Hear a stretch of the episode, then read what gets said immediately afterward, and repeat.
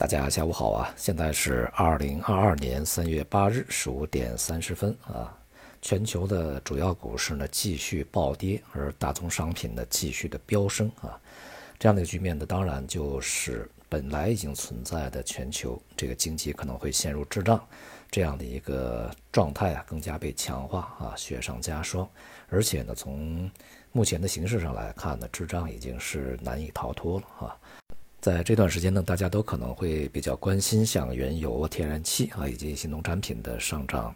这个幅度啊。但是呢，这个有一些呃金属啊，呃它的上涨的更加这个暴烈啊。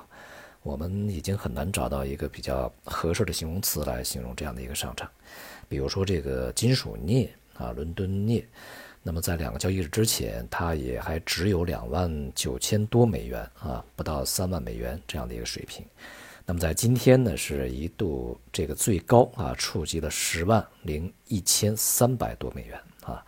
也就是呢，在短短的两个交易日时间里面，它的涨幅呢就高达百分之二百四十啊，接近百分之二百五。因此啊，这个在昨天啊，我们再一次惊叹，这是活久见啊。像金属镍呢，我们在今年年初对它的看法是积极啊，这个认为它的趋势是上涨的，呃，但是呢，这个我们从来没有预料到啊，它以这样的一个猛烈的方式上涨，而且呢，它所达到的这个水平啊，已经呃超过了我们所预期的极值啊，它一倍啊，这个还有余啊，五万和十万嘛，这也就是一倍啊，这样的一个差距。在这样的一个市场里面呢，当然会有非常多的这个呃市场参与者啊，呃获得了这个今天的暴利。那么同时，呃，我想啊，也会有非常的投资者这个爆仓或者是破产啊。呃，这样一种在全球范围内啊普遍去进行交易的大宗资产，这个产生如此大的短时间之内啊如此大的波动呢？恐怕还要去追溯到上个世纪的七十年代啊，当石油危机的时候，那么石油可能才会有这样的一个表现啊。那么现在这个发生这种情形呢，当然是和这个俄乌战争所引起的西方对俄罗斯的制裁有关系。制裁以后嘛，可能就会产生啊这个能源呀和这些金属的供应不足啊，这是一个呃比较合理的逻辑啊。但是啊。如果我们去看一些真实的情况的话，恐怕现在俄罗斯对外天然气和这些呃金属原材料的出口并没有受到实际的影响，无论是从 SWIFT 啊这方面交易方面，还是从这个运输层面，应该都不受影响啊。但是为什么会出现这种情形呢？啊，首先在市场层面，它显然是一种逼仓行为，多头呢挤压空头啊，然后呢导致空头爆仓，这个止损离场啊。目前的这种情形是比较这个典型和明显的啊，但是呢，多头的这个逼仓呢，它也是有根据的，而这个根据呢，来自于这个西方有可能会对俄罗斯加大制裁，尤其是美国啊，在考虑并且呢，寻求这个他的欧洲盟友啊，一致同意去这个禁止从俄罗斯进口原油啊，也就是禁止俄罗斯的这个原油出口啊。既然原油都已经禁止，那么其他的恐怕也都会禁止啊。那么因此呢，就会造成市场的这种这个恐慌情绪。那么多头也就有理由啊，有这个借口去推升，因为大家都可以帮这个多头忙啊。加上石油的飙升啊，加上天然气也是在今天呃较两个交易日之前的暴涨百分之百啊，一度啊。最为惨烈的当然就是欧洲了啊！一方面呢，它的安全局势出现了大的混乱，而另外一方面呢，它未来的经济啊，恐怕呢会陷入大麻烦啊！在这里面，这个始作俑者和最大的得利者当然是美国。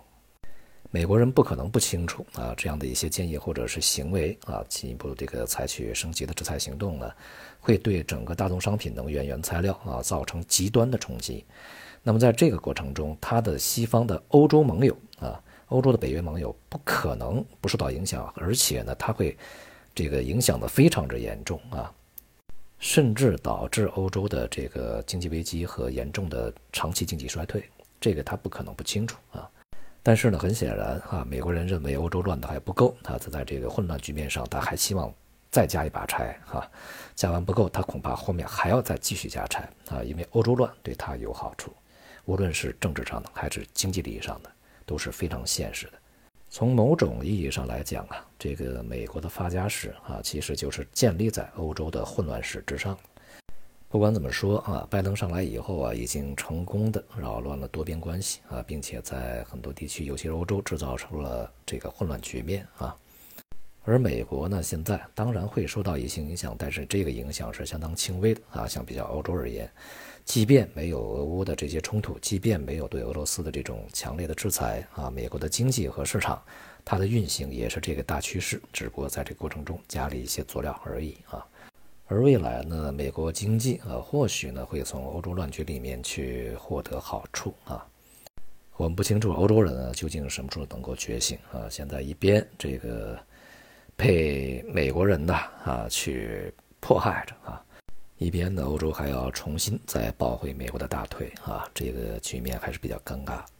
未来的局面呢，还是充满不确定。呃，一方面呢，美国不排除单方面啊摆脱欧洲啊，去进行这个对俄罗斯的能源方面的单方面制裁；而另外一方面呢，欧洲啊啊，他现在呢应该这个如此局面，他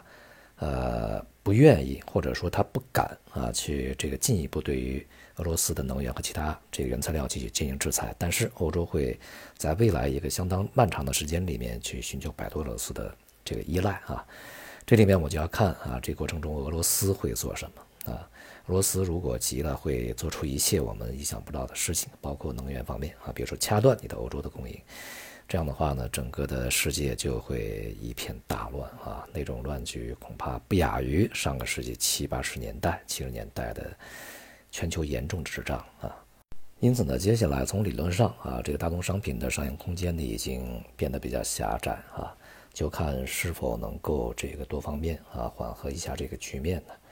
呃，去为整个全世界的经济以及全世界民众着想一下啊。那么另外一方面呢，对于这个经济的前景现在也很明显啊，之前的一个这个啊路径呢会延续下去，并且这个又往前去推了一把啊，去加速往质量的方面去运行。那么这种情况下，我们的配置当然先进第一位，而且呢从股市的这个表现层面呢，还没有这个任何的见底迹象，而且下方的空间仍然是比较广阔的啊。那之前呢，我们说这个沪深三百啊，这个为指标啊，它今年的这个下跌目标啊，我们在年初呢去预期是应该去这个抵达两千二零年年初的水平啊。现在来看呢，这个水平也只有百分之三了啊，并且呢，这个。很可能啊，这个水平在今年是挡不住的啊。而这个像其他的一些啊，比如上证啊啊，虽然说呃相对其他这个呃指数跌的比较少一点啊，但是也已经进入到了二零二零年这个它这个年度里这个区间里面来啊。所以呢，整个市场呢，接下来恐怕还是面临的进一步下跌啊。呃，目前呢，我们看不到这个跌势停止，所以这个。回避啊，是一个最佳的选择，或者是你不得已的一个选择啊。而且当前的市场啊，